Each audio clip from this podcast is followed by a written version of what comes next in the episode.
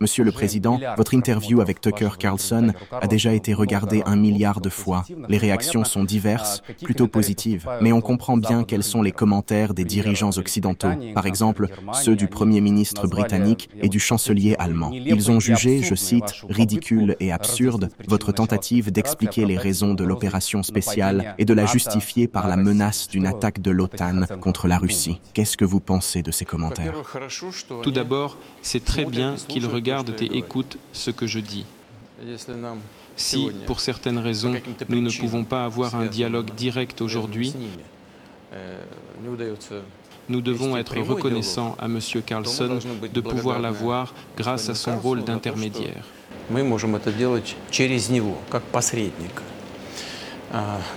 C'est très bien qu'ils regardent et qu'ils écoutent l'interview, mais ça ne l'est pas quand ils déforment ce que je dis. Ils altèrent mes propos. Pourquoi? Parce que je n'ai rien dit des propos qu'il m'attribue. Je n'ai pas dit que le lancement de l'opération militaire spéciale russe était lié à la menace de voir la Russie attaquée par l'OTAN. Où trouve-t-on cela dans mon interview Nous avons quand même l'enregistrement qui montre où je dis cela. Je parlais d'autre chose. Je parlais du fait qu'on nous avait toujours menti quant au refus d'élargir l'OTAN vers l'Est. C'est d'ailleurs ce qu'a dit notamment le secrétaire général de l'OTAN. Il était à l'époque un représentant de la République fédérale d'Allemagne. C'est lui qui l'a dit, pas un pouce vers l'Est. Ensuite, cinq élargissements. Un mensonge total. Évidemment, nous avons toujours été et sommes encore très préoccupés par un éventuel entraînement de l'Ukraine à l'OTAN, car cela menace notre sécurité. Voilà ce que j'ai dit. Mais le vrai facteur déclencheur a été le refus complet des autorités ukrainiennes actuelles de respecter les accords de Minsk et leurs attaques interminables avec de lourds bilans humains contre les territoires que pendant huit ans nous n'avons pas reconnus, c'est-à-dire le Donbass, la République populaire de Lugansk et la République populaire de Donetsk, qui ont fini par nous demander de les reconnaître. Compte tenu de l'impossibilité de résoudre la question par le biais des accords de Minsk, nous les avons reconnus puis nous avons signé avec eux un accord connu sous le nom d'accord d'amitié et d'entraide. Ensuite, conformément à la Charte des Nations Unies, nous avons rempli nos engagements découlant de cet accord.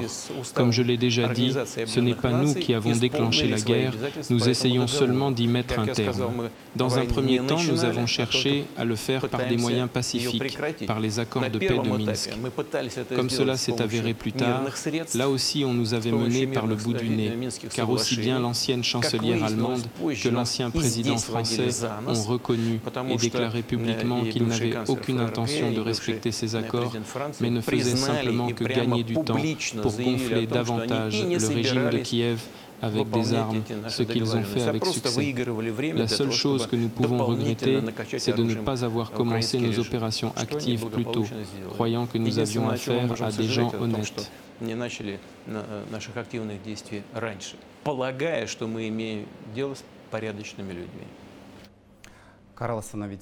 On a critiqué Carlson tout de suite après l'interview, et même avant.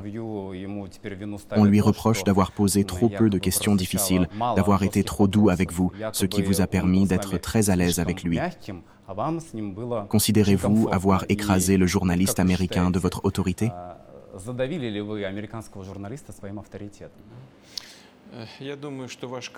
Je pense que votre Carlson, quand je dis votre, je veux dire qu'il fait partie des milieux journalistiques, est une personne dangereuse. Et voilà pourquoi.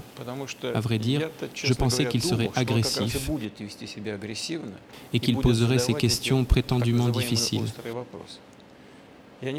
J'étais non seulement prêt à cela, mais je le souhaitais parce que cela me permettrait de répondre de manière plus vive, ce qui, à mon avis, rendrait notre conversation plus originale. Mais il a choisi une autre tactique. Il a essayé de m'interrompre à plusieurs reprises, mais aussi surprenant que ce soit pour un journaliste occidental, il s'est montré patient et a écouté mes longs monologues, en particulier ceux qui concernaient l'histoire. Il ne m'a pas donné l'occasion de faire ce que j'étais prêt à faire. C'est pourquoi, pour être honnête, je n'ai pas pleinement apprécié cette interview. Mais il a suivi systématiquement son programme et il l'a mené à bien. Ce n'est pas à moi de juger si au bout du compte, l'interview était informative. C'est aux spectateurs, aux auditeurs ou peut-être aux lecteurs de tirer leurs propres conclusions.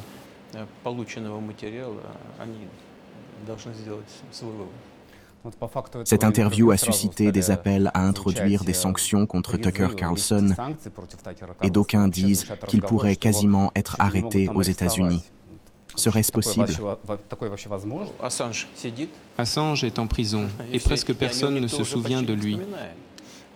Seuls ses proches en parlent. C'est tout.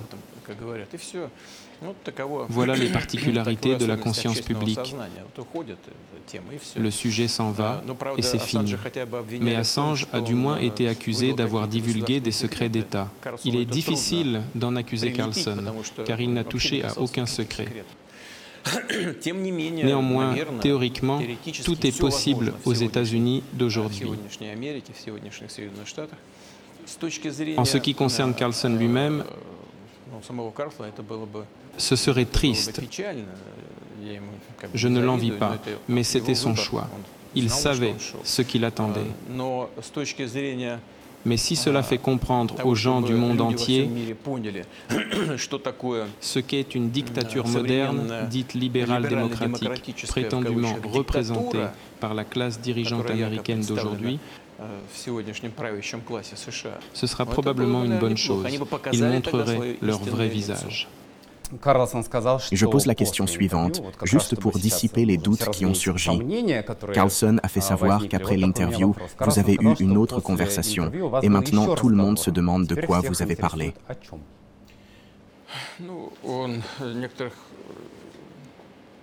Il a suivi son plan, comme je l'ai déjà dit et comme je l'ai compris. Et c'est tout. Il n'est pas dévié de ce plan. Il y avait d'autres sujets dont, à mon avis, il aurait été important de parler. Mais j'ai décidé de ne pas ajouter d'autres sujets que le journaliste n'a pas évoqués dans la conversation avec moi. C'est la raison pour laquelle la diabolisation de la Russie, qui est liée, mettons, aux mêmes événements interethniques, aux pogroms juifs dans l'Empire russe, aurait bien sûr dû être abordée au cours de l'interview officielle. Mais l'un des sujets que nous avons évoqués lorsque les caméras ont été éteintes concerne précisément ce dont le secrétaire d'État américain Anthony Blinken a parlé à plusieurs reprises, à savoir qu'il avait de la famille, son arrière-grand-père, qui avait fui la Russie pour échapper au pogrom juif. Et dans divers pays du monde, en Europe, aux États-Unis, ce sujet est constamment soulevé. Je le répète, il est soulevé pour diaboliser la Russie, pour nous faire passer pour des barbares, des salopards et des bandits. Mais en fait, à regarder ce que le secrétaire d'État américain a déclaré aujourd'hui, le fond des problèmes au-delà des slogans politiques, beaucoup de choses deviennent claires. Nous avons tout dans nos archives. Par exemple, l'arrière-grand-père de M. Blinken a vraiment quitté l'Empire russe. Il était né quelque part dans la province de Poltava, puis a vécu à Kiev avant de partir. La question qui se pose est la suivante. Monsieur Blinken pense-t-il donc que Kiev et les territoires qui l'entourent sont un territoire russe à l'origine C'est la première chose. Deuxièmement, s'il prétend que son arrière-grand-père a fui la Russie à cause des pogroms juifs, alors au moins, je tiens à le souligner, il considère qu'il n'y avait pas d'Ukraine en 1904 et c'est en 1904 que l'arrière-arrière-grand-père de Blinken a quitté Kiev pour les États-Unis. Il n'y avait donc pas d'Ukraine s'il dit qu'il a fui la Russie. Manifestement, M. Blinken est des nôtres, mais il n'aurait pas dû faire de telles déclarations publiques, cela pourrait bien le mener à l'échec. Récemment, il y avait des articles dans les médias allemands indiquant que le grand-père de l'actuelle ministre allemande des Affaires étrangères, Annalena Baerbock, était un nazi convaincu. Compte tenu de tout ce qui s'est passé ces dernières années dans les relations entre nos pays, est-il possible que ce virus du national-socialisme soit transmis dans ce pays même par voie, disons, génétique? Il s'agit également de l'une des formes du nationalisme, du nationalisme radical. Au fait, il vient de me venir à l'esprit quelque chose au sujet de ces pogroms. Dans l'Empire russe, ils ont surtout eu lieu dans les régions du sud et du sud-ouest, dans ce qui est devenu l'Ukraine d'aujourd'hui. À Kiev, ai-je dit, si l'ancêtre de M. Blinken l'a quitté en 1904, le premier pogrom de masse à Kiev a eu lieu en 1905. Son arrière-grand-père ou son arrière-arrière-grand-père n'a donc pu s'en informer que grâce aux journaux ou aux informations qu'il a reçues de Kiev à l'époque.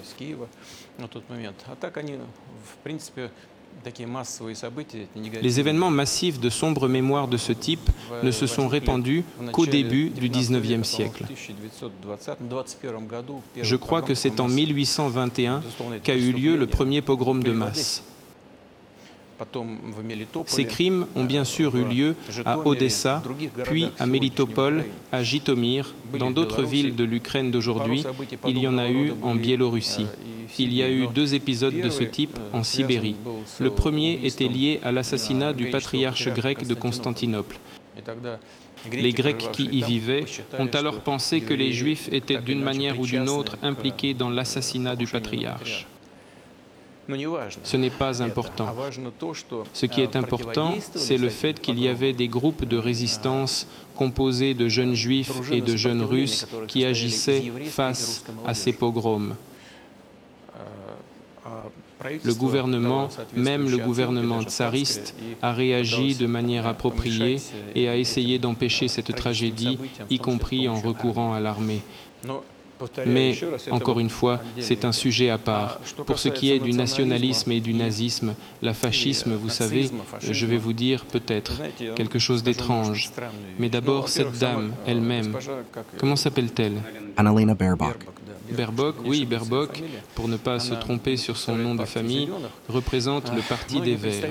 Beaucoup de responsables politiques européens de cette partie du spectre politique européen font des conjectures sur les craintes des gens et attisent les craintes sur les conséquences possibles du changement climatique dans le monde. En s'appuyant sur ces craintes qu'ils ont eux-mêmes attisées, ils suivent leur propre ligne politique, bien éloignée de celle qui les a amenés au pouvoir. C'est ce qui se passe actuellement en Allemagne. Par exemple, la production d'électricité des centrales au charbon a augmenté. Déjà dans le passé, sa place dans la structure énergétique y était plus importante qu'en Russie. Sa place était importante et elle est encore plus importante aujourd'hui. Alors, où est passé l'agenda vert. Voilà le premier point. Et le deuxième point, c'est que les gens comme la ministre allemande des Affaires étrangères, dans ce cas, bien sûr, se montrent hostiles à notre pays à la Russie. Mais à mon avis, elle se montre également hostile à son propre pays, parce qu'il est difficile d'imaginer qu'un responsable de ce niveau puisse négliger à ce point les intérêts économiques de son pays et de son peuple. Sans vouloir entrer dans les détails, c'est exactement ce qui se passe dans la vie réelle et nous le constatons. Mais ce que je vais dire maintenant peut sembler contradictoire avec ce que je viens de dire. Je ne pense pas que les Allemands d'aujourd'hui doivent partager toute la responsabilité politique de tout ce qu'a fait l'Allemagne nazie. La génération actuelle ne devrait pas être tenue responsable de ce qu'ont fait Hitler et ses acolytes, et pas uniquement en Allemagne, mais dans les autres parties du monde aussi, en Europe et ailleurs.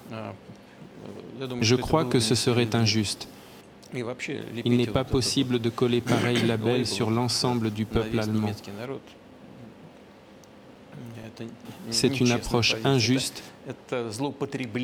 C'est un abus de ce qu'ont vécu les peuples de l'Union soviétique.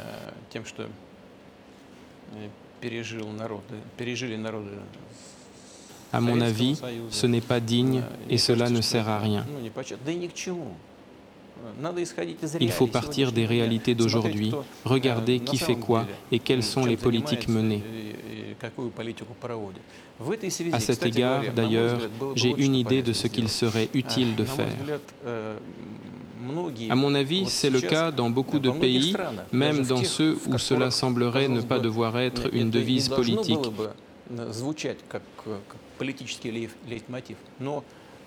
Qu'ai-je en vue Je parle d'une sorte d'exclusivité de certains peuples par rapport à d'autres, une sorte de croyance messianique, etc.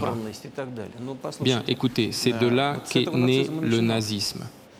C'est pourquoi, si ce phénomène est si répandu, nous devrions également envisager de mettre en place un système de propagande antifasciste et anti-nazi et de l'appliquer à l'échelle mondiale. Ce n'est pas l'État qui doit s'en charger. Ce travail ne peut être efficace que s'il est mené dans le cadre d'une prise de conscience et d'une initiative publique. Peu importe dans quel pays du monde cela se produira.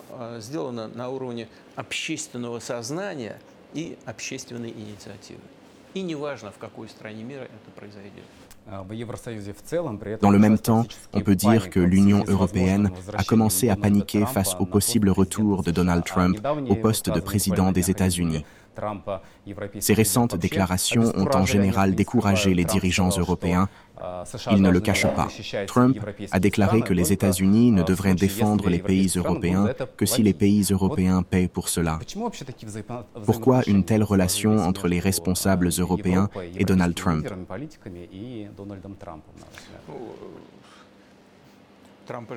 Trump a toujours été perçu comme un homme politique hors système.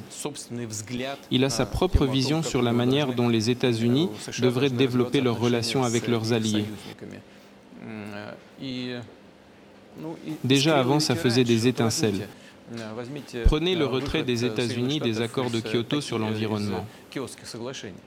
Cela a suscité des tensions à l'époque, mais le président américain a décidé que les États-Unis se retireraient des accords de Kyoto, malgré le côté attrayant de l'agenda environnemental, parce qu'il pensait que cela nuisait à l'économie américaine. Voilà, c'est tout. Il a pris sa décision pleine de volonté et c'était fini. Et même si les dirigeants européens se sont indignés, il l'a fait. Bon, il a ajusté ensuite. En quoi la position de Trump est-elle différente à cet égard? Au fond, en rien. Il voulait forcer les Européens à augmenter leurs dépenses de défense ou, comme il l'a expliqué, qu'ils nous paient pour les protéger, pour ouvrir le parapluie nucléaire au-dessus de leur tête, etc.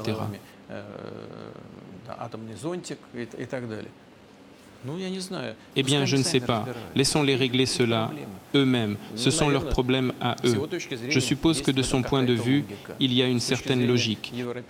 Du point de vue des Européens, il n'y a pas de logique. Il voudrait que les États-Unis continuent à remplir sans contrepartie des fonctions qui datent de la formation de l'OTAN. C'est leur affaire. Moi, je pense que l'OTAN n'a plus de raison d'être. Elle n'a qu'une seule raison, servir d'instrument de la politique étrangère des États-Unis. Mais si les États-Unis estiment qu'ils n'ont plus besoin de cet instrument, c'est leur décision.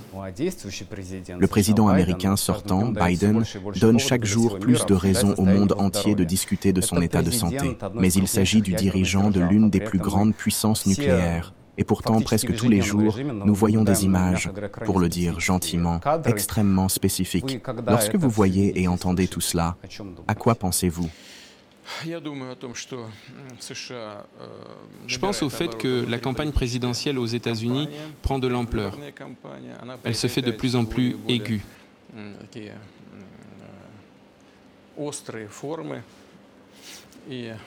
À mon avis, il est incorrect pour nous d'interférer dans ce processus. Lorsque j'ai rencontré Biden en Suisse, c'était il y a trois ans. Mais déjà à l'époque, on disait qu'il n'avait plus toutes ses facultés. Mais je n'ai rien vu de tel. Oui, il jetait un coup d'œil à son document. Pour être honnête, moi aussi, je jetais un coup d'œil sur le mien. Rien d'étonnant à cela. Le fait qu'il se soit cogné la tête en sortant de l'hélicoptère, eh bien, qui ne s'est jamais cogné la tête? Que celui-là soit le premier à lui jeter la pierre. C'est en gros mon avis, je ne suis pas médecin et ne me sens pas en droit de faire des commentaires à ce sujet. Ce n'est pas ce que nous devrions regarder. Nous devrions prêter attention à la position politique. Je pense que la position de l'administration américaine actuelle est extrêmement néfaste et erronée. C'est ce que j'ai dit au président Biden à l'époque.